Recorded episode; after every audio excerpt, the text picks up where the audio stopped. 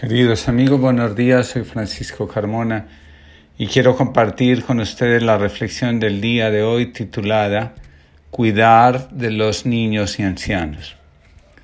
Hace algunos años, cuando estaba en la compañía de María, escuché el siguiente comentario. En Rusia, cuando se entra a una iglesia, solo se encuentran ancianos y niños.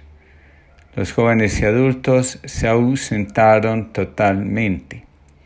Los niños y los ancianos son el sustento de la iglesia rusa. Ese comentario me llamó profundamente la atención. Nunca he concebido una vida sin fe.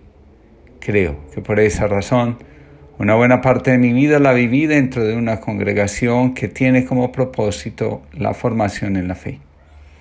Para el fundador de los marianistas, el padre Chaminad, era fundamental formar hombres y mujeres fuertes en la fe. Como lo he comentado en otras ocasiones, Chaminad consideraba que la nueva batalla de la Iglesia en los tiempos de la post-revolución francesa iba a ser la increencia o indiferencia religiosa. Ahí estamos, un mundo inundado de mentiras, de pánico y de personas con una necesidad impresionante de controlar todo. En los supermercados se encuentra gente comprando cosas de manera irracional. Llama la atención los carritos atestados de papel higiénico. Como dicen los expertos, cuando el pánico se apodera de nosotros, tener mucho de algo nos da la sensación de estar seguros. El pánico tiene como función ponernos límites o desbordarnos. Cuando ponemos límites, el pánico resulta ser sanador. En cambio, cuando nos desbordamos, enloquecemos.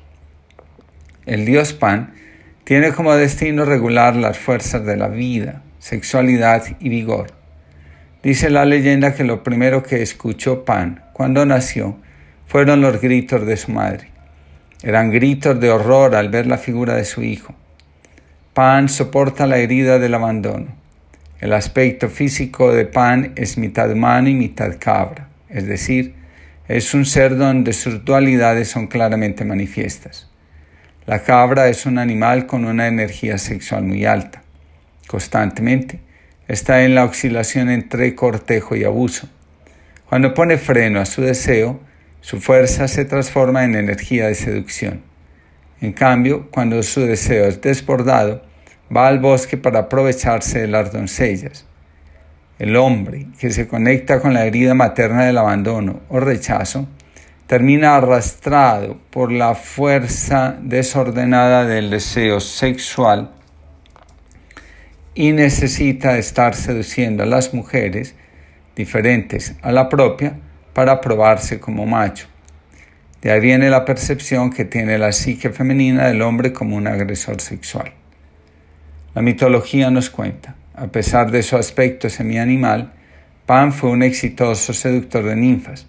Entre sus víctimas se contaron Eco, la futura enamorada de Narciso, Eufema, la nodriza de las musas, y Selene, a la que engañó disfrazándose con una piel de cabra e invitándola después a que montase en su grupa.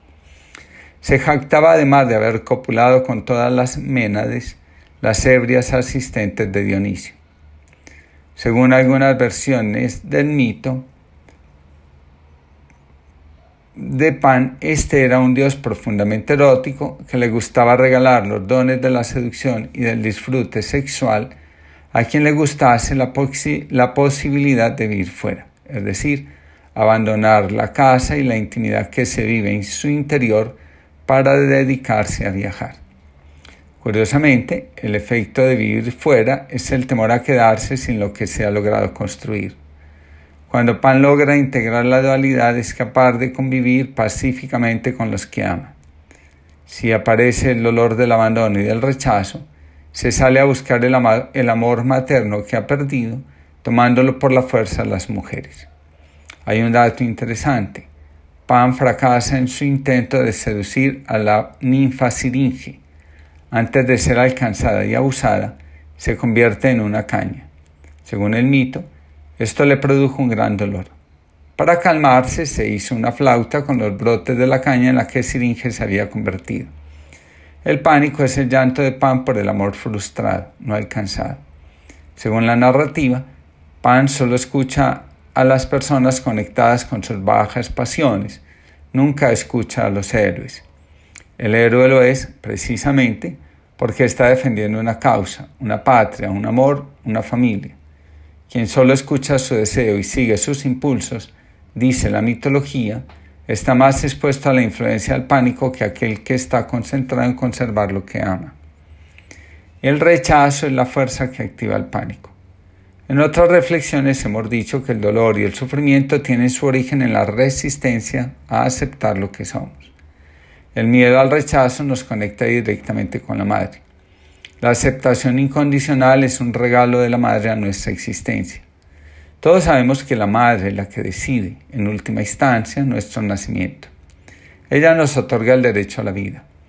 Todo atentado contra la vida es un rechazo a la madre y todo rechazo a la madre se convierte en un miedo profundo a ser, a crecer, a tomarnos la vida con seriedad y responsabilidad.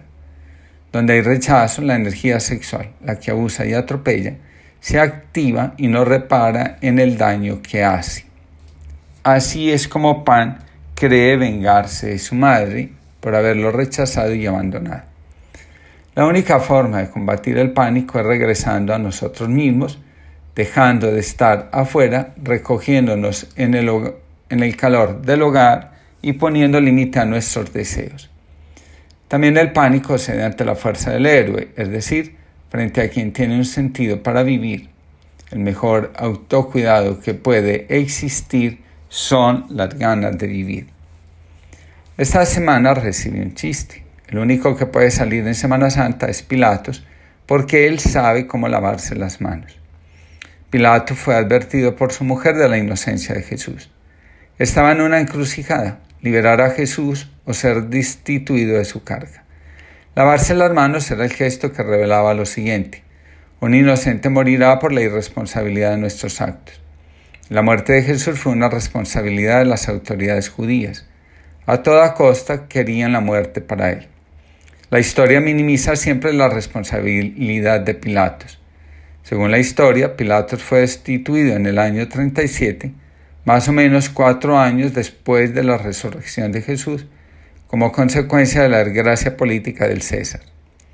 Cuando Pilato se lava las manos, les dice a las autoridades judías, la muerte de este hombre es su deseo, no el mío. Las autoridades responden, caiga sobre nosotros y sobre nuestros hijos su sangre. Lavarse no significa evadir la responsabilidad, sino mostrar quiénes son los verdaderos responsables. Lavarse las manos significa, por nuestra negligencia, por nuestro miedo, un inocente está expuesto a la muerte. Cuando nos lavamos las manos, paradójicamente, estamos diciendo, toda la responsabilidad está en nosotros. El gesto, con toda seguridad, mal interpretado, está mal interpretado. Pilato no lo hace solo por él, también para culpar a las autoridades judías. El bien de todos es nuestra responsabilidad. Finalmente, cuando regresamos al hogar nos encontramos con los niños y los ancianos, los dos extremos de la vida. Los jóvenes y los adultos, los que estamos en medio, estamos llamados a moderar nuestros deseos, a conectarnos con nuestro heroísmo, encontrar las razones válidas por las que vale la pena vivir. El niño representa la esperanza, el anciano los frutos de una existencia lograda. El anciano nos recuerda si hemos sabido o no aprovechar los años. Un viejo sano y sabio inspira. En cambio, el anciano cascarrabias y frustrado suscita preguntas sobre la verdadera y auténtica realización humana. Niños y ancianos merecen nuestra atención no porque sean vulnerables, sino porque son el alfa y omega de toda existencia humana. Nuestra vida comienza siendo niños y termina siendo ancianos. Lo que hacemos con ellos es lo que hacemos con nuestro destino. No dejarlos vivir es limitar nuestro derecho a la vida. Toda época de contagio nos invita a dejar de estar fuera para volver al recogimiento, a nosotros mismos. Cuidar de los niños y ancianos es cuidar del fundamento de nuestra existencia. Esta semana ocurrió un gesto profético ignorado por muchos, amado profundamente por algunos pocos. Un anciano, reconociendo su vulnerabilidad y la de todo el mundo, abandonó su lugar seguro para ir solitario a ofrecer a los pies de la Virgen y del crucificado a la humanidad entera. Pidió el cese de la enfermedad en el mundo y la vida para todos. Francisco nos habló del corazón de Jesús, un amor infinito, el que no piensa en sí mismo, sino en todos. Me recordó aquel relato del Evangelio que dice, los discípulos habían cerrado las puertas por miedo a los judíos. Cuando se llenaron del Espíritu Santo, abrieron sus puertas. Francisco, el anciano vulnerable, sale de su casa y solo, a pie, pide por todos. Encerrados por miedo, nos podemos volver egoístas, solo pensar en nosotros mismos, aprovisionarnos pensando solo en nuestros temores. Por eso se compra irracionalmente. Llenos del Espíritu, podemos salir de nuestro egoísmo, dejar el temor a un lado, recuperar el fuego interno de nuestro hogar o de nuestra soledad y en lugar de aprovisionarnos como si nos fuéramos a morir mañana, la compulsión a la compra es tan, tan irracional que si nos morimos, todo lo que compramos se queda. Podemos pensar en el bien de todos. La fe nos dice, todo pasará. Y creerlo significa vivir consecuentes con la esperanza, no con el miedo. Mientras pasa, disfrutemos del encuentro con nosotros mismos, de la intimidad del hogar y sobre todo de la presencia de Dios, que ante todo es vida. La fortaleza de la fe se muestra en la moderación de nuestros deseos, en el amor que cuida del vulnerable y de sí mismo, y en la vitalidad que sirve a la vida y al bienestar de todos. Que Dios los bendiga, los proteja y conceda al mundo entero su misericordia, permitiendo que superemos la crisis.